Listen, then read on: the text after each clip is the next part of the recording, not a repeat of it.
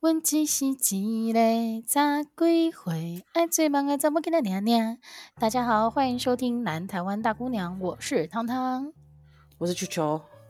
球球，我现在还在回味我们上个礼拜就是去冲了一趟 KTV 这件事情。我有感受到你的回味，因为你现在卡痰。对，那天唱的很用力，但是我觉得真的太尽兴了，很快，很快乐哎。对、啊，因为你知道，我一开始想说，真的有一段时间没唱歌了，就是跟疫情之前，我们动不动就跑去星光大道那个频率比起来，我星光大道真的好好唱哦，真的。但是我你不觉得高雄的想温馨有那个站立式的麦克风真的很强吗？而且我以前其实不是很知道为什么你们一定要去站在站立式的麦克风，但上一次去唱以后，我就觉得天哪，那个 echo 也太好了吧！对，它完全就是一个跟那个手持的麦克风是不一样的效果。我真的推荐大家以后就要站好那个位置。而且我跟你说，我就是我那时候不是立刻就 po 吗？po 稳，然后呢？我就发现，就是我有一个朋友就立刻在下面说什么，居然有这个东西，有站立式麦克风，我也要去。真的，因为它就是一个小舞台，你就觉得自己好像是超级巨星。然后除了就是站立式麦克风很值得推荐以外啊，我真的要跟大家讲，就是因为这两个礼拜我们聊了很多跟 Coco 有关的事情，所以我们那天晚上就定调为是一个 Coco 之夜，当然就会唱了很多李玟的歌。这个时候我才发现，哎、嗯，他的歌很难唱、欸，哎，超难的，而且。连我觉得应该是最简单的滴答滴都超难唱，对，因为第一个是他的音域超级广，以前没发现，可能就是被他的那个太绚烂 绚丽的那个 MV 就是转移了注意力，但是其实他音域超广，然后再来的话就是他节奏感很强，然后很多时候其实他是一直重复，嗯、所以你唱到之后自己会有点尴尬，你就想说哇，歌真的是不好唱哎，而且好想有大家一起唱，不然就真的会有点干。呃，但是你说的大家其实也就是包厢内的三个人。哎，可是我我后来真的觉得李玟真的很厉害耶，而且我们那天不是花了很久时间在看她的头发到底是真的还是假的？对，然后就发现哇，真是茂密到一个不行。哎，那你觉得哪一首歌跟你想的差最多？你是什么意思？你说唱难唱的程度吗？对，就你整个印象最深刻。哦，我整个印象最深刻的，我反而觉得是孙淑妹的歌怎么也那么好唱。哦，真的，我觉得我们的音域有变呢。对啊，我现在觉得可以就是收集一些台语歌的歌单，但是你如果硬要讲李玟的哪一首歌是比我一开始预期的还要难唱的，我觉得反而是《魔镜》。我也是，对不对？就魔镜，以前你听魔镜，你会觉得哦，它就是很轻快的一首歌，然后感觉就是它很轻松，我就把它唱完。你自己去 KTV 唱一次，你才发现，哎，你要那个气很难换，然后再来的话，那个你节奏感要非常的强，你可以才你才可以唱这首歌。哎，真的，因为它有很多音是那种不是完整的节拍。对，好，所以真的推荐大家，你们大家也可以自己发起一个 Coco Night，好不好？嗯而且我们本来还想说，那就唱 Coco 的 Coco 的延伸，比如说他延伸有周杰伦作曲，也可以帮忙就唱周杰伦，就最后就没就是九零年代华语金曲都可以，真的太棒了。但是呢，我们今天要聊的并不是唱歌啦。虽然说很多人听了我们上一集的节目之后，就敲碗说，哎，乐团的部分你们也可以做一集啊。但是我真的必须要坦诚的，就是我个人好像对乐团比较无感哎。除非连重唱都可以，重唱就还好，还可以有大嘴巴 S H E 那种。哦，对对对对对，因为如果现说在乐团的话，我个人是在我年轻力盛的时候，我是把乐团比较归类在有点小独立音乐的那个市场里面的。讲到那个，我那天觉得有点有点尊爵，就当我打开告五人的时候，你跟你妹就是 居然在看告五人呢？对呀、啊，然后我就哎。对啊，我那个时候觉得哇，球球跟上这个时代耶，真的，而且可是也只会唱一首，没关系，没关系。但是呢，球球除了那个最近那个印象深刻的事情是唱歌以外，我对你印象更深刻的应该就是，哎，你最近买房了，对，我觉得非常的非常的了不起耶！有多少人现在不敢做这件事情，包括我自己。我觉得真的是，我后来可以理解一件事情，就是。就是为什么那时候你们都会想要回家这件事，就是因为我觉得你们同样的薪水，在台北能租到的房子真的是破烂到极点。嗯，这件事情是没错。对啊，然后每个人在家里，我觉得在高雄，就不管是户，不管你是穷还是富有，其实基本上你都会有一个比较完整的生活空间。可是到台北就切得很零碎，因为我永远记得那个，我们不是有朋友叫芝芝吗？他的房间的小到，我记得他电视是站在四根桌角上面，是平放的四根桌角。应该是说他晾衣服，我印象深刻的是他晾衣服的地方是他人必须站在他的床上才能勾到那个阳台，而且你记得那时候是其实并不是对，其实那并不是一个完整的空间，对于居住来讲。我记得那时候那间是多少？七千吗？对啊，然后现在台北的房价更是涨到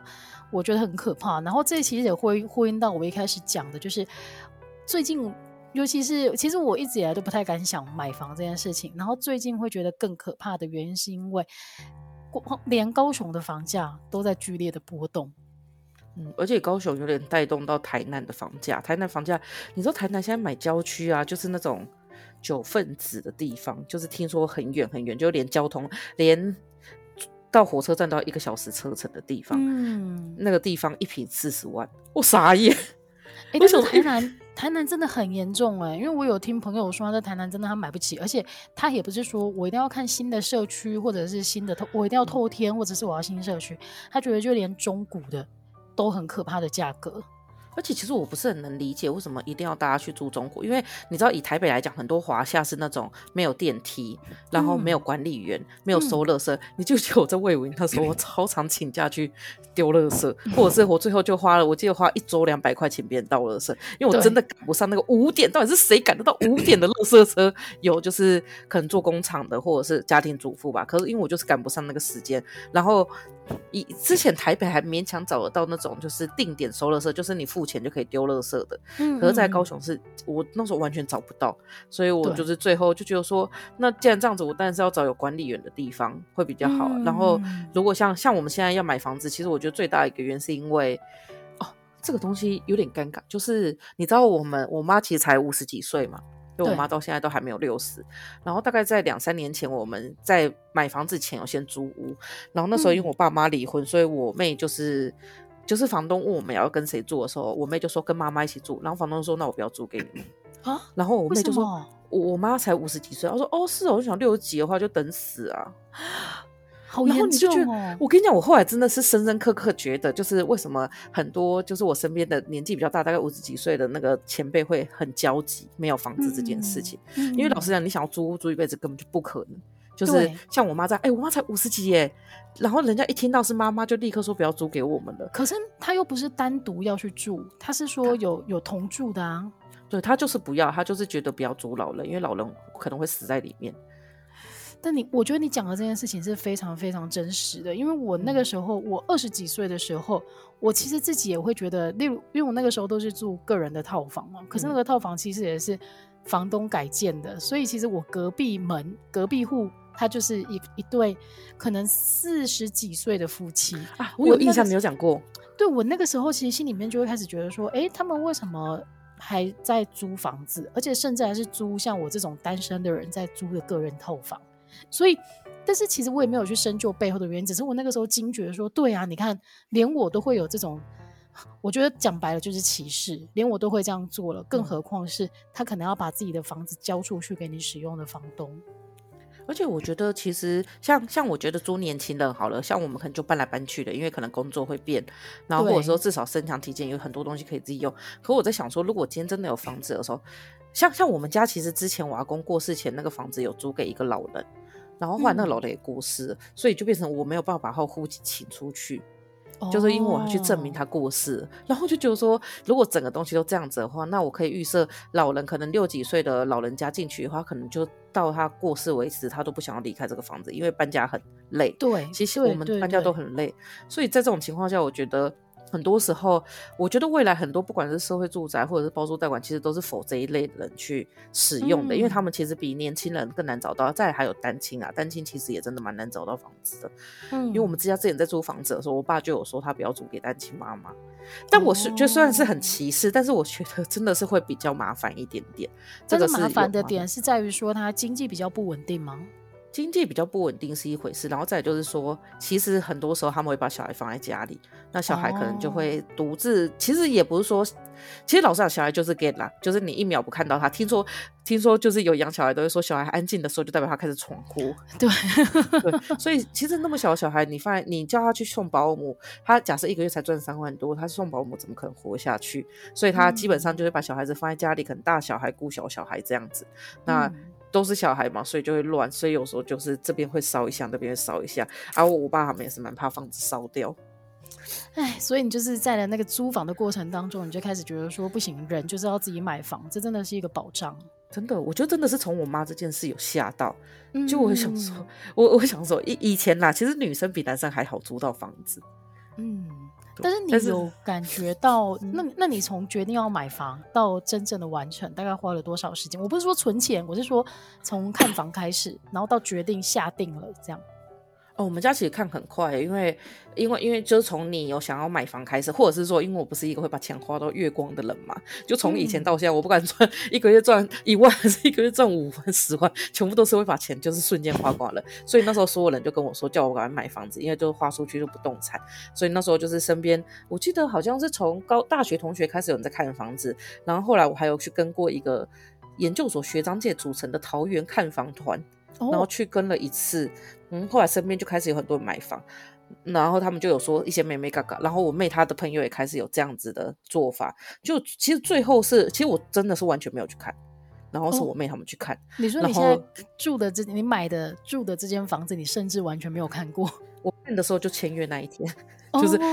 然后因为我妹哦，这个这其实是因为前一天前一个我们其实是想买附近的一个建案，就也是同一个，然后附近那个建案有阳台，不是工作阳台啊。我妈其实蛮想要有阳台，我妹也蛮想要有阳台。他们那时候在等我去看吧，我好像才晚了一个礼拜就卖完了，我感觉差点被干死。Oh. 我妹就说。啊，所以你到底有没有要加入买房子？我说有，然后他就说好，那你可以不要看吗？我说可以，我可以不要看。然后 我妹他们就说，那他们就自己去看，因为我那时候在高雄，其实就算没有在高雄，我也是懒，就我就是对一个这个东西都超没有耐心的人。但是因为我妹他们都做了十足的功课，然后我就是还是会，就是他们他们讲说要买哪里以后，然后我还是会去问朋友，然后就是哎、嗯欸、这一区有没有什么什么之类的，然后所以就有点是我变成是比较线上。看房的感觉，但是我觉得看房子你真的一定要现场看呢、欸，不要说买啊，连租都是这么一回事。真的，而且我后来觉得，不是有人说看房你要带一些什么小朋友去啊？但我自己觉得，我们家唯一有这个体质是我妹哦，她进去就会知道这间房子好不好。哎、欸，我完全没有哎、欸，我进去以后 就觉得，哎、欸，这间房子哦便宜哦，可以哦，就一个废物型的角色。没关系，你到最后有把钱拿出来就好。对对对，然后还有就是哦，我觉得我妹他们当时看这里的考量，我觉得还蛮不错的。就是其实我们家是买比较高的地方，嗯、然后因为我妹说，其实因为你知道低楼层其实比较便宜，所以很多那种新婚夫妻或是有小孩的父母，其实会多半买在低楼层。啊，一个也是他可能怕小孩子摔出去还是什么之类的，所以我妹就说大概五楼以下都很吵。然后就是小朋友叭叭嘣嘣嘣嘣嘣，但是五楼以上的话，因为它又相对比较贵一点，所以就是大家就吵的几率会比较低。那因为我觉得我我觉得很多时候我们现在都其实是睡眠会有一点问题。嗯，所以比较安静也好。然后那时候讨论的时候有，我们只有 care 一件事情，就是附近的交通要好。因为你知道新庄，所有的新庄人应该都有经历过捷运盖二十年这件事，而且不是只有新庄捷运，是连环状线都盖二十几年。就以前我们小时候我朋友是住环状线，哎，住那个环状线附近，然后那时候爸妈就说什么，他们就说我们家以后就要有捷运了。然后到现在有偶尔聚会的时候，他们还说 可恶，爸妈眼光真差，捷运现在在通，真的哎。我觉得，如果你要依靠你，如果接下来想说，哦，这个地方会有捷运，然后会变得很方便，我觉得这个是的确的确是有可能的。但是你那个时间线可能要拉的无敌长才有办法哎，真的。所以我觉得最好就是附近只要有全联，或者是你觉得说这附近的栋数已经多到好像会有全联就好。我觉得对我们这个年纪来讲，那对就是可能有父有小孩的父母，哎，有小孩的父母来讲，他们可能就会看学区，就是学区好或不好。嗯然后去决定，因为我妈其实我妈当时在我们在找我们新家，不是现在这个新家，就是当时要从旧家搬出来的时候，我妈也是很 care 学区这件事情。哦，真的吗？可是你们家没有人要念书了啊？哦，不是现在，是之前，就是在二十几年前的时候，哦、然后那时候我妈怀着我妹。对，然后我、哦、因为因为就是我从来都没有这样子，然后我这次也是跟朋友在聊天的时候聊一聊，他们就说，对呀、啊，怎么办？小孩子要上国小，他们现在还在租房子，不知道户籍怎么办。嗯，因为你知道现在很多学校其实它是。比较热门的学校，它都有学量管制，然后那种学量管制的方式是说，你要涉及六年以上才可以念这边。那个意思就是说，你从一出生你就要涉及在这个区里面。以前早两三年的时候，你知道，因为我之前我是读台大嘛，台大后面不是就和平东路，嗯、和平东路那里有龙门国中跟实验小小学吧，我忘记是什么小学，反正就什么莎莎实验小学。你知道那附近啊，就是也有在租户籍，寄放户籍一个月六千、哦，那个时候租房子一个月雅房也是六千。可是，而且你一定要放两年以上，真的。我那时候就觉得说，我那时候觉得干好 amazing，这件事情到底多荒谬？你人根本连住都住不进去，你就是放户籍，而且要六千。他要租户籍的意思是说，他人根本就不住在这里，所以如果就算他接下来可以成功的念那个地方的学校，他也是一个通勤的距离要克服、欸。哎，对，就是因为他很热门，然后现在已经上万，已经万多了。好夸张哦！我就是觉得说，好，那我可以理解望子成龙，望女成凤，因为父母都会想要让。我觉得很多时候是，如果你是自己翻身上去的父母，其实你会更怕小孩子就是输在起跑点，所以你可能会想去。嗯、所以这个时候我就觉得说，难怪那个地方你买不起房子，你连户籍都租不起。然后，嗯，很荒。但是有这样子的有这样子的事情，我觉得更能那个印证一件事情，就是难怪大安区的房价一平要两百万。因为你，你就算你买来，就算它是中古屋，你光是出租这个户籍，也算是一种收入了。而且你知道，我觉得，因为大家不是都因为那张图，然后就会开始在大吵嘛？你要不要详细的说明一下？好，因为我最近有点消气，就是呢，就是前阵子应该是馆长还是什么，他们不是七一六去上那个街头嘛，叫七一六公平正义大游行，然后就有一群人出来讲说他们要居住正义，其中就有一个被截图，就说现在年轻人要买房，台北市。一瓶大安区要两百万左右，那谁买得下手？然后这个时候呢，就超多我的朋友，因为我的朋友就老实讲，我就是一个死民进党人，然后就超多人就是转说什么。年轻人好高，什么眼高手低，好高骛远。对对对，就是我我都还不敢去买大安区，你就要去买大安区。然后后，然后我就觉得说，这种怎么会这种言论呢？就这种言论就很像是说，你什么样的人就要活成什么样的样子。然后我觉得这种东西其实很容易出现在年轻人身上，或者是很容易出现在弱势身上。所以我就写了一个，就是在讲说，我觉得这整件事不合理。的原因是因为我们不应该因为这个人想买大安区又怎样？可能他家从小就住在大安区，所以他其实生活就是在大安区那里。嗯，那就开始就有人跳出来说什么，就是敢说我圣母病哦，想到还是好生气哦。然后就说什么？但其实我觉得，我觉得这张图啊，对我来讲，就是他的确是有讨论的空间，但是他可以分开来讲。就是第一，这个年轻人并没有说我就要买在大安区，嗯，所以这是第一个问题。然后第二个就是。我们应该更聚焦于，所以大安区一平两百万到底合不合理啊？我觉得应该是说，我我觉得确实是因为那时候你那时候讲完后，我就又再写了一篇讨论这件事情，然后再我就完全不想理那些人，因为我觉得已经开始真的有人是认真在讨论这件事情，嗯、那就大家就会说什么涨最多的时候，其实老实讲，涨最多的时候确实是台商回流，二零一七年那个时候是涨到爆。很合理啊，因为对，可是钱回来了，一定就是先投入房市啊。对，这个其实一直都是这样子。但是呢，涨幅最多的第一个是两千年到两千零八年的时候，民进党执政，但这八年其实是有点缓步成长的。我觉得它是一个在可能一平是以大安区台北市来讲，平均四十几万到五六十万，其实其实我觉得合理。虽然说它也是涨得很夸张，嗯，但是它八年涨了大概十万二十万。那以那个时候就是整个发展重心的转移。我觉得这个是合理的，对，也不是，就是当然是涨价不好，可是它算是一个合理，不会到真的是很炒房，因为那时候其实好像大家也不太想来台湾炒房嘛，因为那时候大家就觉得中国大陆会打来，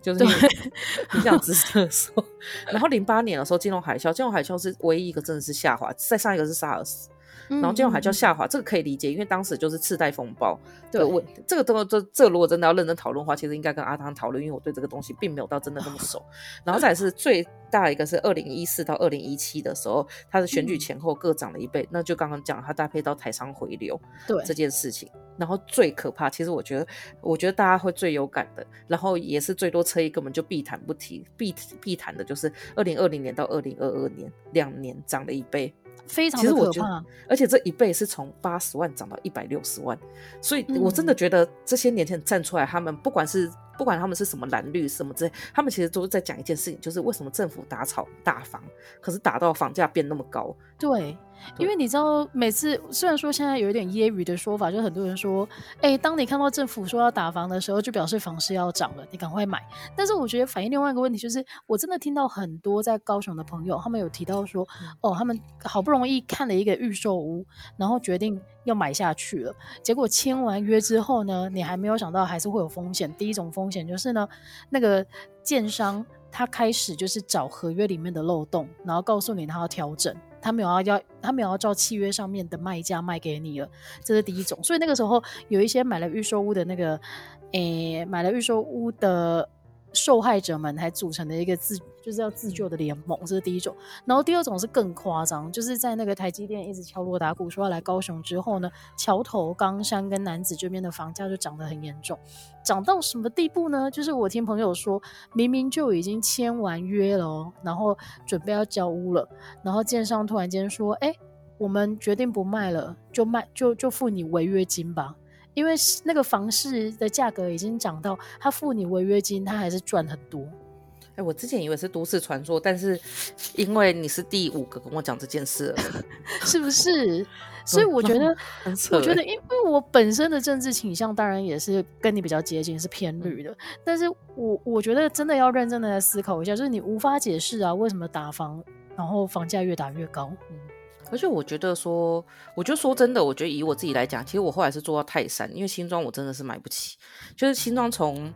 就是我小时候，因为我们其实有四个小孩可以一起买房，然后从我大学毕业那个时候，嗯、我记得我好像就有讲过我想要买房，然后那个时候是大概一平还在二十几万。到了我，我其实毕业没有很久，我说我是研究所毕业，我研究所毕业到现在其实根本不到八年，这八年涨六涨了二十几万，到现在六十几，然后它其实就真的是这两年涨，然后你知道从我们家买预售物开始，每一个月涨一一瓶涨一万。就是没没有任何一个工作，它会让你一个月加薪一万，对，所以这这个涨幅是已经到不合理到，我觉得没有任何人。我觉得其实今天年轻人会跳出来，是因为不爽啊，不是说我们没办法付贷款或我们不想要付贷款，而是你这个涨的幅度，我根本连头期款都存不了。那我存不了头期款，我就更不用说后面。而且其实不用讲这个，你知道新庄的房租，在我们之前两年前搬出来的时候，新装哦，两房快三万。然后我们还不是一个交通很方便的地方，也不是离台北市很近的地方，因为台北市后来我不是加入什么台北市租屋什么之类的嘛，我发现租六七万的比比皆是，欸，还超快就秒杀。我想说这些人到底是薪水多少？就是如果我今天一个月就是领六万多，我其实已经觉得六万多很多了，已经算是中高薪了吧。嗯，嗯，然后我可能房租就三万，这个社会的中位数一截了。对，然后我就是房租三万，那我要怎么活？好，你说那你不要这样活，你就赶快去找一个。人跟你合作好，就是假设我也是这么成功的，就是可以找到一个对象，我们一个月付一万五，我们还是两个加起来十二万，我们还是没办法买房。那假设结婚好，因为像我妹他们其实比较是一般人，就是他们的夫可能夫妻加起来薪水大概八万左右，嗯，他们很想要生小孩，也结婚了，但是就是没有房子，因为没有房子，嗯，生小孩其实是很不安定的一件事情。所以我觉得像这种情况下的话，我们不要讲那两百万，就是光。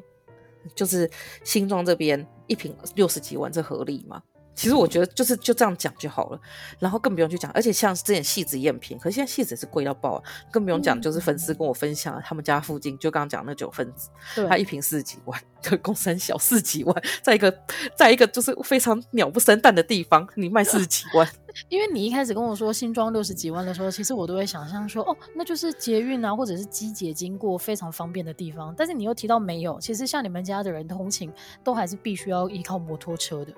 对啊，因为机姐跟应该说机姐跟捷运都不是很方便，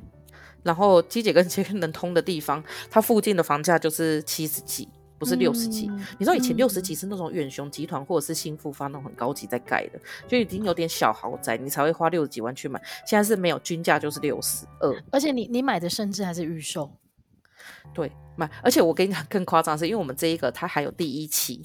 第一期呢、嗯、买了到盖完两年，就是那一个。嗯房那一个头那一个买的人从头到尾没有住进去，他从买了转就是一交屋转手卖赚四百哦，真的哦。所以你说，我觉得你说年轻人不恨吗？其实我就不只是年轻人哎，房市当冲的概念哎。对，然后我就想说，如果他妈的我真的有一千万，我真的会买，因为我这个你真的是立刻转手赚四百，你股票赚那么快吗？嗯。我不知道啊，股票可能投一千万进去，你要一两年就收到四百万。我不太确定会不会这样子，可是这个很不合理。对，而且他甚至他真的一秒都没有住进去哦，他就是直接买，然后就买，就买了就买。嗯，然后像我们这边也是啊，就很多转手就直接租出去了，也是租很贵啊。但我觉得转手租出去我还稍微可以理解，因为很多人就是的确拿来当投资，但是转手就卖这个完全就是炒吧。对。而且，所以其实像，其实我觉得打，当然打房，我觉得以你们有学过总经个性来讲，打房其实是对整体社会是会有影响的。所以其实政府一直要提倡的应该是打炒房，嗯、就是打那种就是不合理的囤房。可是囤房税现在修正后，就是他囤房也才罚七千二，那个也不叫重罚了，我觉得。老师那个就轻罚，轻轻打一下，就七千二。老实讲，如果你跟我说，如果我硬是狠一点的话，这一餐出去吃吃七千二，我觉得我还吃得起。所以就代表那些对那些有房子人来讲，这些东西叫做细修啊。然后这是重罚的一个，可是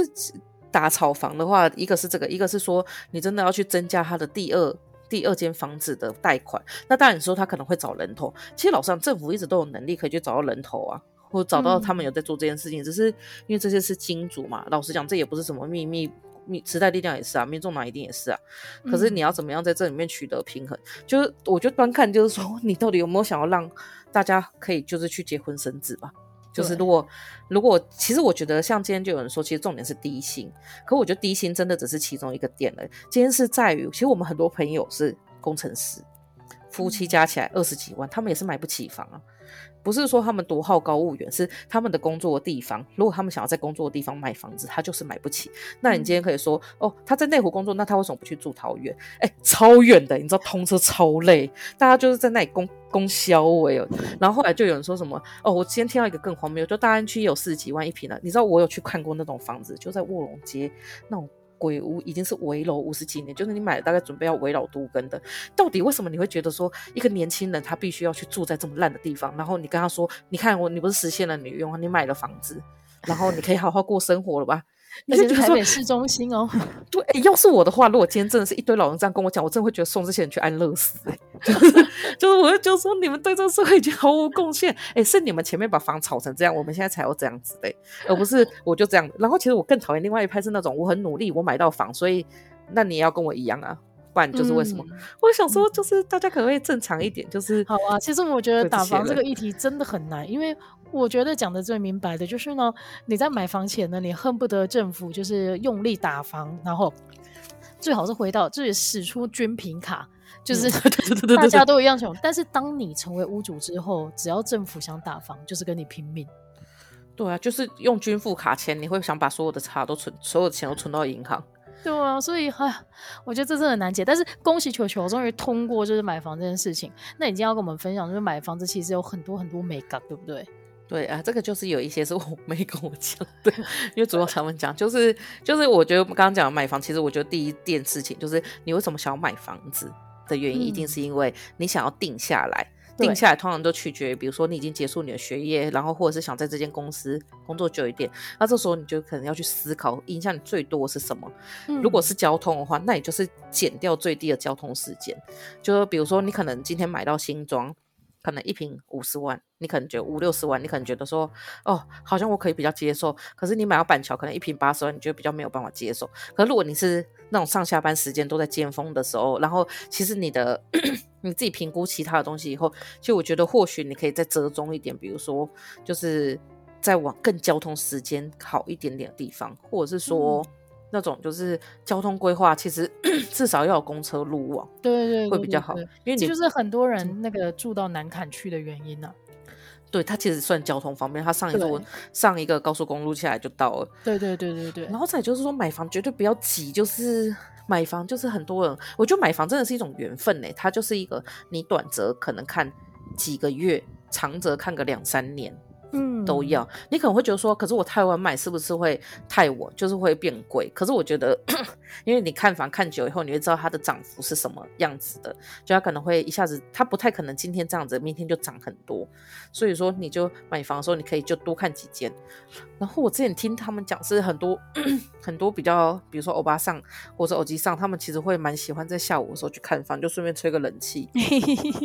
然后就他们说这样多看你也会多学，这是一个。然后再就是。就说，你可能会觉得有些比较便宜，或有些比如说像他就说啊，他送整套装潢啊什么之类的。然后我觉得这时候就要看，比如说他送这些东西你有没有需要。然后这个便宜的原因是，比如说顶楼比较便宜，可是顶楼就是他妈就一定会漏水。那顶楼漏水，它就是整栋就是你一个人负责，因为其他人可以摆烂不用嘛。然后再就是说。我觉得便宜的是还有一个就是像，比如说你们是总户数小户型的时候，其实我就可以甚至可以直接跟代销打听说，那来买这里人大概经济实力都到哪里？如果经济实力没那么好，又买小户型，那个最后管理会超可怕，因为大家会根本不想付管理费，哦、因为管理费会变很高。就像我们这里一平现在是九十、嗯，然后就很多人说就受不了。哎、嗯，可是我们人这么少，如果不是九十的话，我们是连保全都请不起的。嗯、然后只要没有管理的社区，它一定会变成贫民窟。哦 这是非常可怕。我觉得管委会的故事，你应该也可以开一集来讲，真的。然后再就是，哦，就还有一个东西，就是你一定要设自己的通勤动线，因为我们家有四个人，我妈她没有工作嘛，然后我两个妹妹呢，就是这个通勤路线对他们来讲都缩短了，然后之后我一个人变长，所以就一加一大于二，就 是所以我就输了，所以就是我的通勤动线变长，但我妹他们的通勤动线是缩短的，但是考量到。因为我就是一个朝九晚五的人，所以我觉得 再说怎么短也不太可能真的说到有任何便利性，所以就是我就妥协。嗯、然后再来就是说，嗯，那时候买房子有几个条件，像我就只有一个条件，我的条件后来都慢慢被删掉，因为就是没有加入看房的可怜。我那时候想要浴缸，我们就说有浴缸的房子哦，千万不要，千万不要。对，后来我觉得浴缸这件事情，浴缸这件事情，我真的双手双脚拒绝。就是第一个是你一开始你会幻想说你会泡澡，但是后来你会发现你根本懒得泡。嗯、再来就是浴缸其实它非常需要清洁，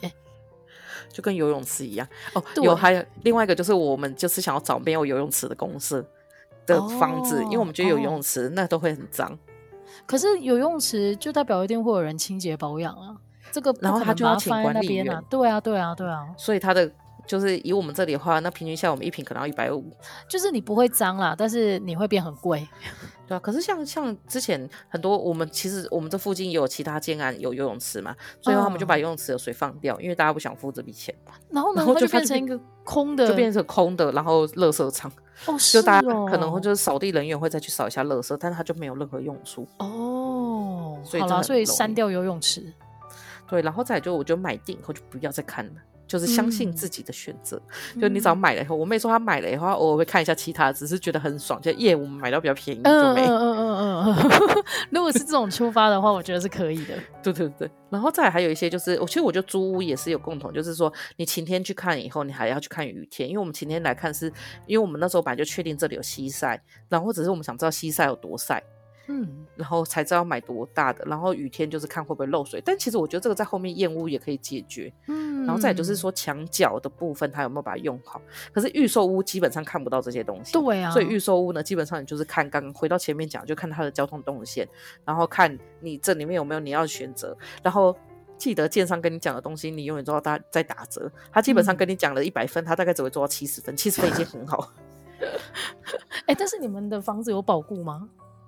有有有五年保固，五年建材保固。Oh. 然后现在其实像新北市政府会有一条，就是说他们到时候有一条会退回来，就是等于建商有一笔是要退回来，反正会退回管委会大概两三百万。那笔钱现在就是会变成是在政府那边，就是公社点交以后，它退回来会直接变成一个叫做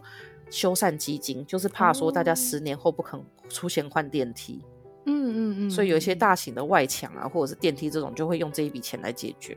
我觉得这样也比较好啊。Okay. 嗯，然后再就是，我觉得像像我们最重要就是预售屋后交屋嘛。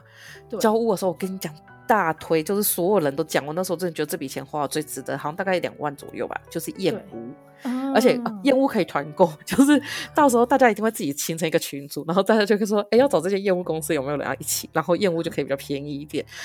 但是你一定要找验，哎，对，而且不要自己验，因为自己验的话，真的第一很麻烦，然后第二个就是说，有些地方你一定要有专业的工具，嗯、比如说像有时候施工完后，在有些建商会很，就或那种装潢人就会很，就是叫什么，有点太，有点便宜形式，他们就会把那个阿明头什么这些都往地下水道用。那、哦、当然有些小蝌蚪会进去嘛，而进去以后其实它会塞在下面，嗯、所以像燕屋的他们就会拿那种很细。照胃镜的那种管子伸下去看。哦，真的哦。对，去看那个下水道有没有通。然后再就是说，像漏水测验的话，他们就在外面泼了一个半小时的水。哦。然后就是一直一看那个墙壁会不会渗水。所以这两万我觉得花的很值得哎。对呀、啊，然后再就是他会教你怎么看空心砖，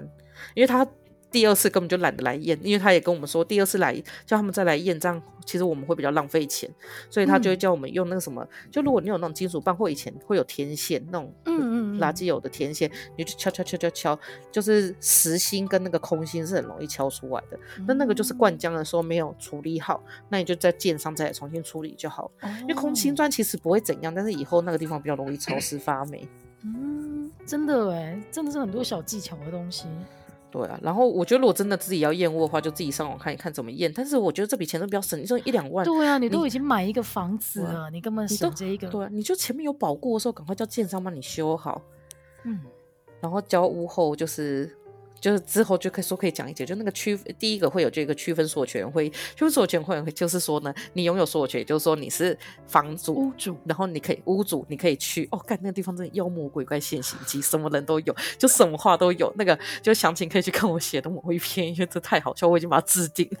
然后再就是国管委会的记录要看。那个真的是他贴在，嗯、因为现在很多都会用那个什么智能通，或者是那个就是放在那个电梯里面哦，我真的会一页页去翻，里面都超多好好笑细节，好认真哦，改天也分享给大家，因为真的很好笑。然后再就是说，记录什么东西啊？他就会整个几乎是逐字记录他们开管委会怎么开，因为你会选代表嘛，选代表你就要看他们怎么开会。OK OK，我觉得那个管委会的部分真的可以聊一集。对，然后再来就是呃，跟左邻右舍，我觉得要及早确立规矩，因为我像我们就是第二个搬进来，我们这一层第一个搬进来是一对家庭，那那个家庭就真的比较 free，然后我们就跟其他人讲大概一下我们的生活规矩是什么，就是因为真的是你花一千万买房子，但是你可能花一亿都赶不走那一个恶邻居，然后他这个恶邻居真的会让你就是一身血本无归，所以就是你一定要好好的，就是让你的邻居不要吵动。你们家规矩也是蛮多的嘛？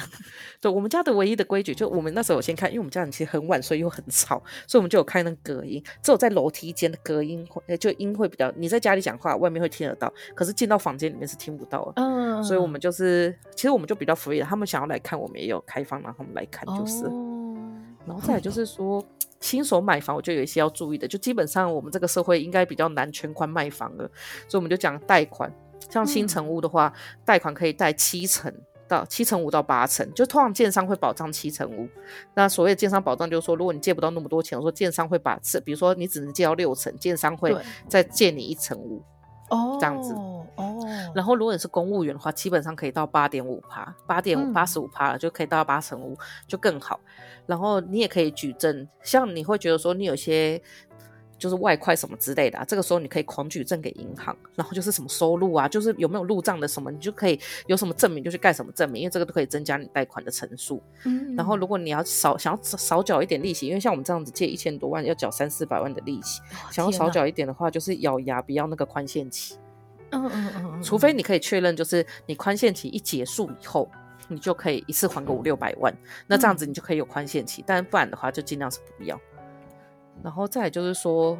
买房可能大家会有时候会算一算嘛，比如说哦，我两层投期款，然后再加上装潢这样子，那我是不是抓三成？没有，我跟你讲，会有一些很奇奇怪怪的钱，然后那些钱都不是什么小钱，比如说有一个叫行政行政费的，我忘记那什么行政费，他会先给你收二十万，是政府要的，然后什么印花税什么巴巴这些都在里面，他最后会退你大概一部分的钱，但是你想那个二十万就是完全是多出来的，那这个就要先准备好。而且很多会二十哎，对，还不是两万，是二十万。对啊，然后所以说，然后再就是说，装潢一定会比你预估的，我们就用最小资来讲，你就是你预估七十万，你就是准备一百万，一百万，嗯，而且是不含家电。然后家电其实现在也比较贵，但是家电可以善用。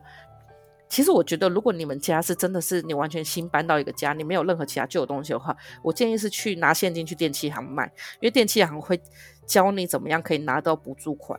就是什么节能补助之类，因为像我们家就不会有旧家具、旧家电。嗯、然后当然是上网买，你可以分期付款，但是有些钱真的不需要分期付款，比如说家电。然后再就是说，你上网买以后，他来修的，他就是爱修不修的。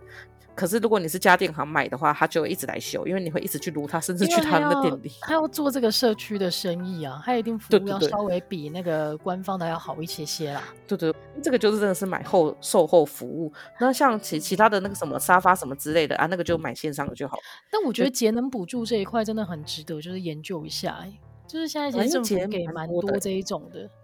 而且他其实其实我觉得找。他们会比较好的原因是因为大家知道节能减碳要分两个地方领嘛，你有些是要跟经济部，有些是要跟什么，我忘记跟环保署，环保署，就是所以你要分两个地方就有点麻烦，哦、但他会跟你讲怎么记，就因为一个是货物税，一个是什么税忘记。哦，然后再来就是说，